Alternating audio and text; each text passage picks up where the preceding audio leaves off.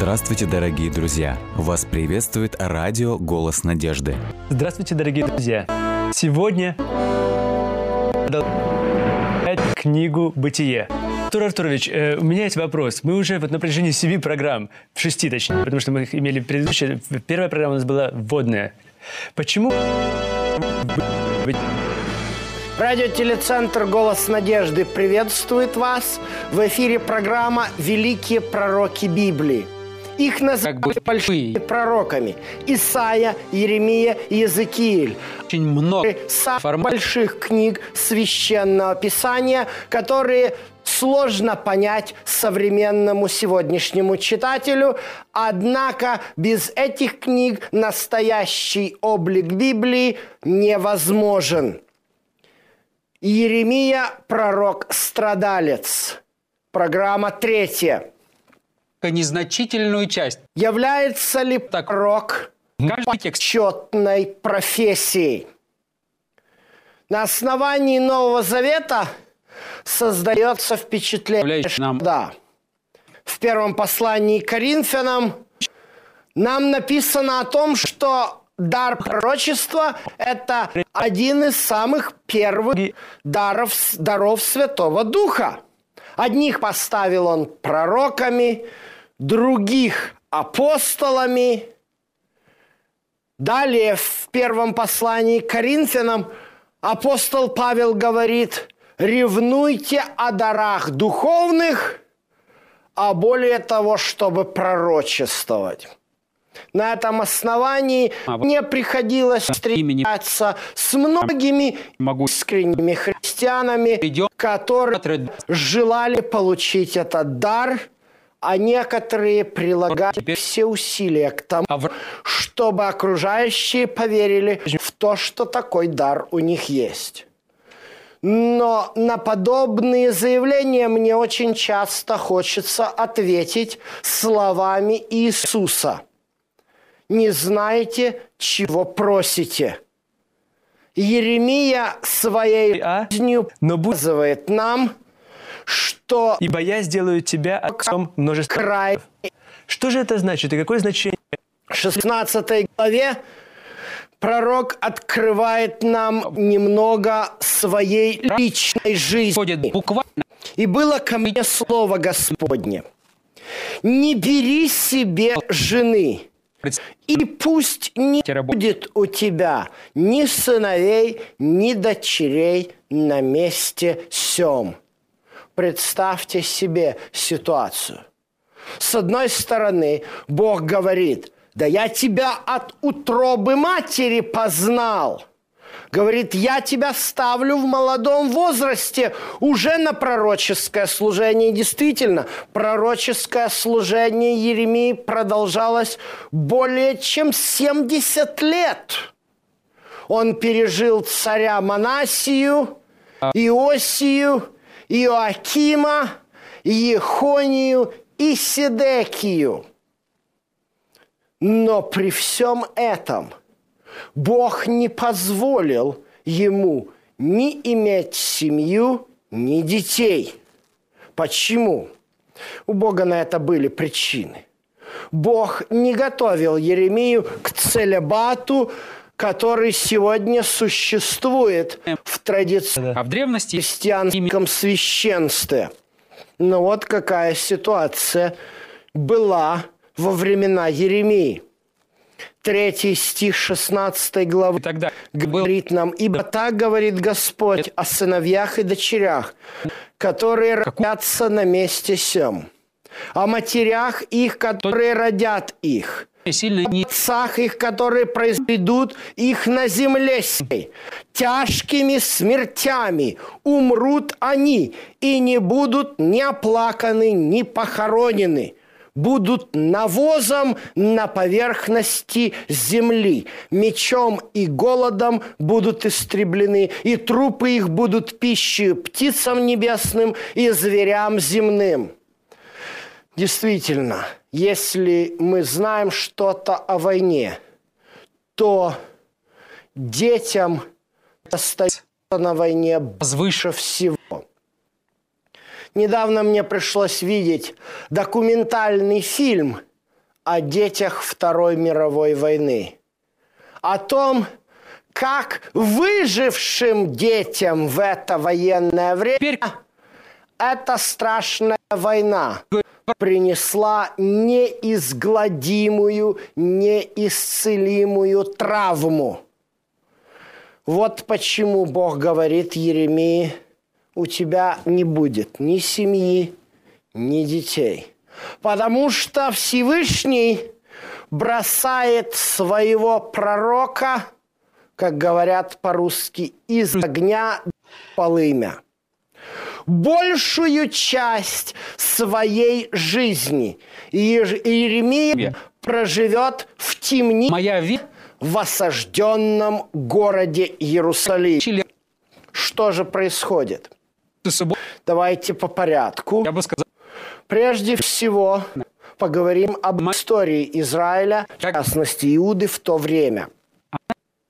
Пророк Иеремия начинает свое служение после смерти Манасии, который хоть и был самым грешным царем в Иудее, поставившим всевозможных идолов, уничтожавшим пророков Божьих, но раскаялся в своих деяниях.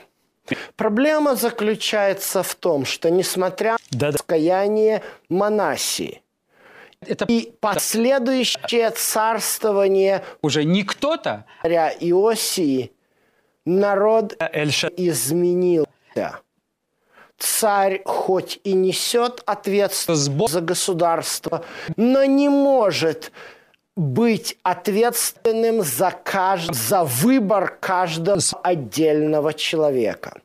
К большому сожалению, идолопоклонство глубоко засело в душах Хорошо. иудеев. И это было серьезной проблемой. Несмотря на религиозные реформы, которые проводил Иосия, Еремия продолжал говорить обличительные речи не в адрес царя, но в адрес народа. И об этом мы говорили в наших предыдущих передачах, как Господь посылал его и как он стоял у ворот храма, обличая и вскрывая лицемерие многих посещающих храм, ведущих двойную жизнь. Однако же в конце своей жизни и царь Иосия совершает ошибку. Он заключает союзнический договор с, с вавилонским царем Набополосаром.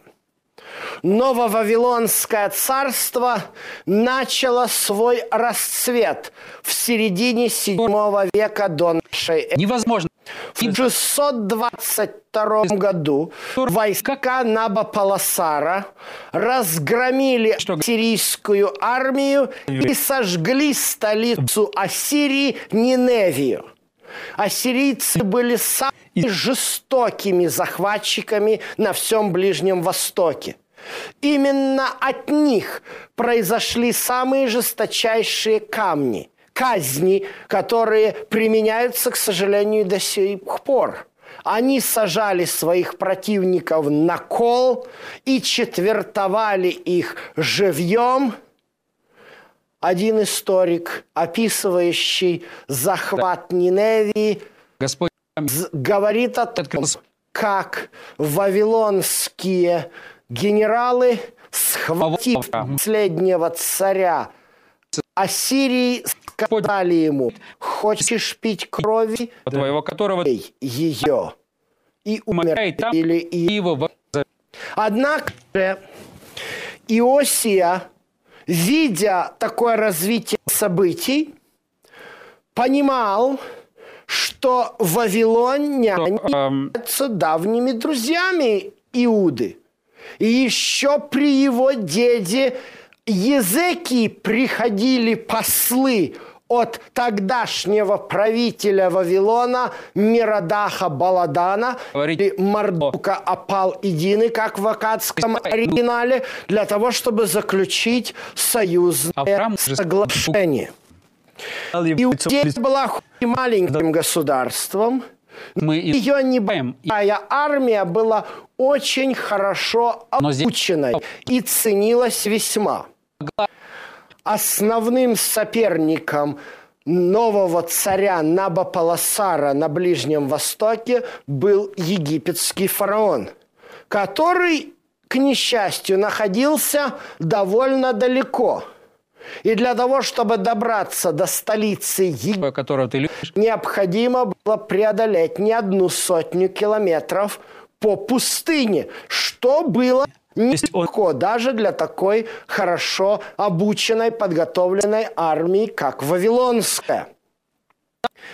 И началось многолетнее соперничество между Египтом и Вавилоном, кульминацией которого явилась битва при Кархемише, недалеко вра- от границы Сирии и Израиля, куда направлялся фараон египетский Нихао вместе со своими колесницами. Иосия же, исполняя союзнический долг, нарушил самое главное повеление Торы – не вступать ни с кем из языческих народов в союзнические договора, а занимать нейтральную позицию. Иосия выступил недалеко от Мегидо в долине Езриэльской против фараона Нихао, желая преградить Авраам встал, путь, показав при этом верность своему сеньору, вавилонскому царю Набополосару. Для Иосии это закончилось трагично. Колесницы фараона смели сопротивление войск Иосии, и сам царь был убит. Фараон решил действовать до конца возвратимся к вам. после своего поражения в битве против вавилонян у Кархимиша, фараон решил сделать идею буферным государством.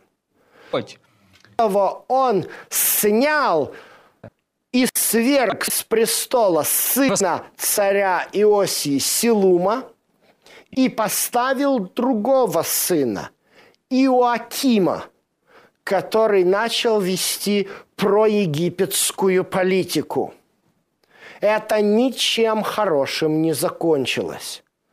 В 605 году до нашей эры войска, руководимые сыном Набополосара, тогдашним военачальником Навуходоносором, Ил- приступили к стенам. Иерусалима. Он говорит о том, Царь Иаким был чрезвычайно испуган. Он открыл ворота и капитулировал перед Навуходоносором. Навуходоносор пощадил Иакима и также не разрушил, не тронул ничего в Иерусалиме.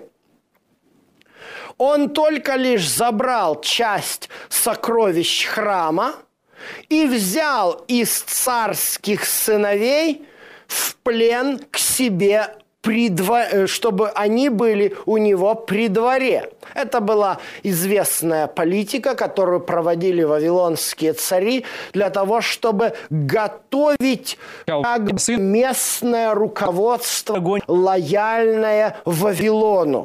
Таким образом, известный библейский пророк Даниил вместе со своими друзьями, сыновьями царскими, попадает в покой. И оба вместе. Однако же Иаким продолжает вести очень безграмотную политику. Он продолжает оглядываться на Египет, несмотря на очевидную слабость режима Нехао.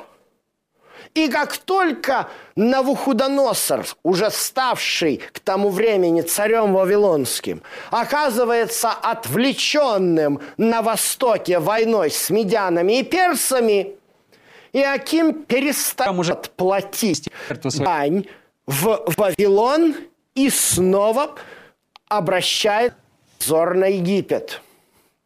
Но долго этому не удалось длиться. Очи свои Будет 7 лет, и уже в 597 году до нашей эры, в VI веке, войска Навуходоносора оказываются под стенами Иерусалима. Город выдерживает осаду, во время которой царь Иаким умирает.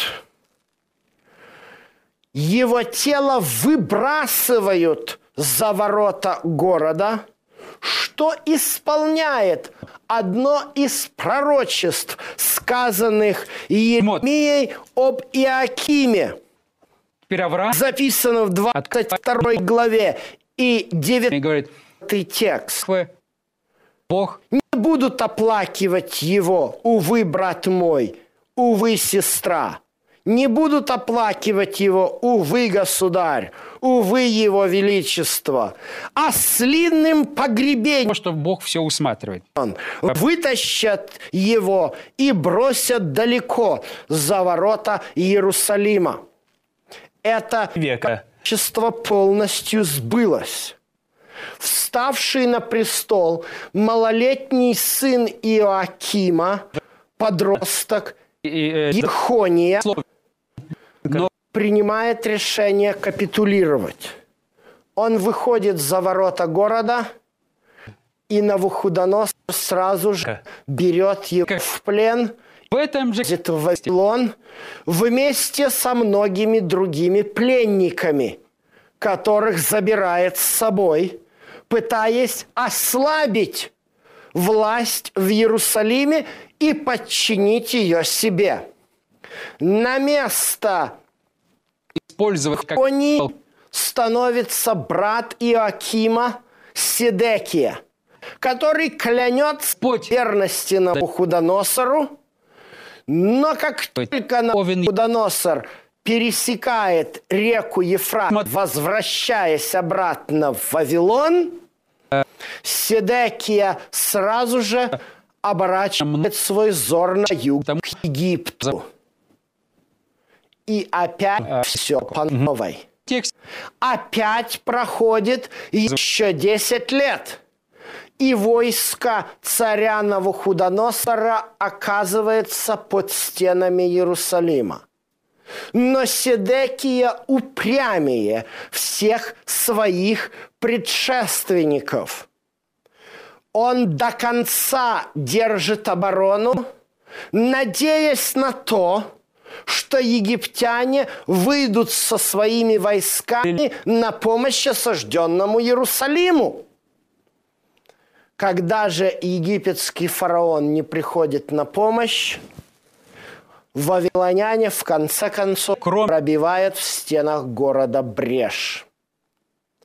Царь Седекия с Господи. своими ближайшими слугами уходит, пытается скрыться через подземный ход в своем саду, но в районе Ерехона охрана царя Навуходоносора арестовывает его и его свиту. Сидекию отводят в Ривлу, где он предстает перед Навуходоносором в кандалах как предатель, убивают на его глазах его сыновей и выкатывают пожалуйста, 21 главу, глаза. 17 текст. Иерусалим Текст. И стигла слышал Бог трагическая участь. Армия Навуходоносора сжигает город глава и храм. Все это 30 время Еремия находится в осажденном... Услышал Бог Лию. им Он выдерживает три осады Бог Иерусалима. И всякий раз предстает и перед царем Иакимом, Вот и перед царем Сидекием. а, Священное Писание призывает его к Ехонии, потому что Ехония практически вообще не Слышал? праздновал, не, не царствовал. Вот и какой результат, Слышь. к сожалению, Давайте посмотрим на можно проследить. вторую главу 10. Хорошо слушали его. Не Иерусалим всех местностей и всех в 36 главе книги пророка Еремии сказано, как в четвертом этот Иордан. И- Теперь у меня два Еремия написал книжный свиток об Иуде и Израиле. Бог повелел ему это сделать. Вместе с Еремией совершал свое служение пророк Барух, который, возможно, и записал слова, которые мы читаем которых Бог даровал рабу твоему. Вот в русском переводе глагол «даровал». Ага. В оригинале используется очень в 17 тексте Барух говорит им, он произносил мне Господь помилуй. твоими все слова, дарил. А я Господь милами. И дарящий Господь. Итак, однако же, когда этот свиток попал к царю Иакиму, Принес тебе царь сидел в своем именем до. Опять присутствует ним горела жаровня. То есть Бог И когда в книге Бытие это Бог и прочит шещий, четыре столбца дарящий. свитка, Это очень важная деталь. Интересно заметить, что их ножник, нож, ножом и бросал их в огонь. Можно себе представить, что фактически огромное количество пророческих изречений Вот Бог с- с- э, Еремии сначала сказать, а потом написать, были просто сожжены и уничтожены. Однако же при всем этом, когда много. сжигает свиток, Одна из Господь Прослеживай. Еремии и говорит в Иосиф. 28 тексте. Люди хотели сделать ему зло, опять. Он и не только хотели, они даже... и нем Но затем Господь, не который все Если вы думаете, что это сделать очень легко, то вы заблуждаетесь. Вот мне взять свиток, это нужно было приобрести кожи, которые были очень недешевые, и сделать из них ушел. свиток. Позже даже И это был не произошло. маленький свиток, потому что фактически каждые четыре колонки их э, зал Могу фактически обращать зло. примерно такого размера лист кожи и четыре колонки Они на нем помещаются. Это мы знаем на основании как сегодня выглядят свитки Мертвого моря.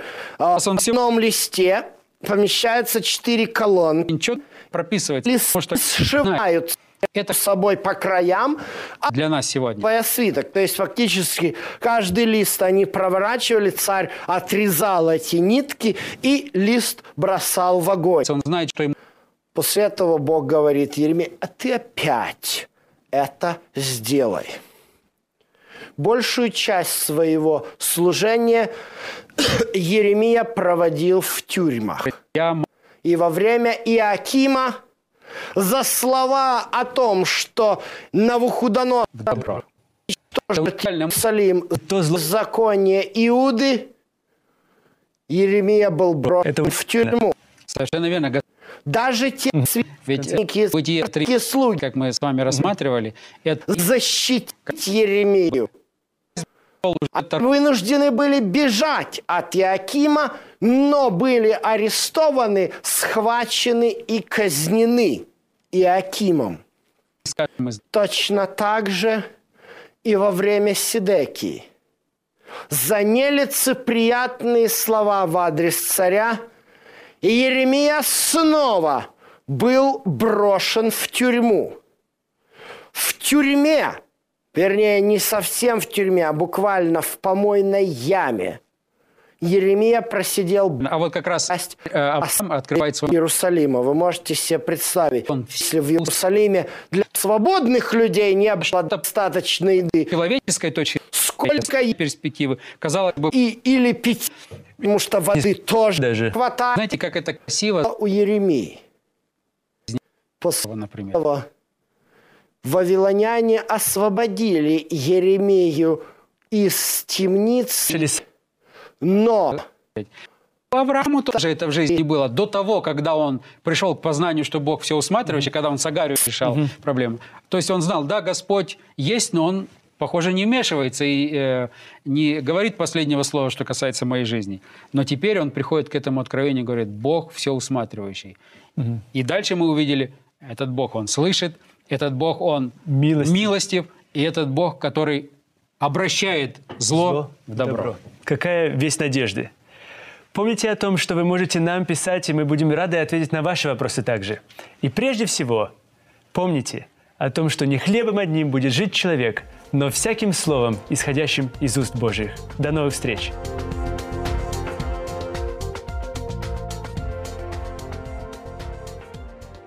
Дорогие друзья, вы можете оставить свои сообщения через WhatsApp и Viber по номеру плюс 7 915 688 7601 или позвонить нам на бесплатную линию, которая работает на территории Российской Федерации. Номер 8 800 100 ровно 18. же, обращенные к Нему. «Воззови ко мне» 33 глава, в 3 стих. «И я отвечу тебе». Я покажу тебе великое и недоступное, чего ты не знаешь. Такими словами Господь укреплял Еремию, пророка своего, и укрепляет каждого из нас, кто до конца доверяется его ведению.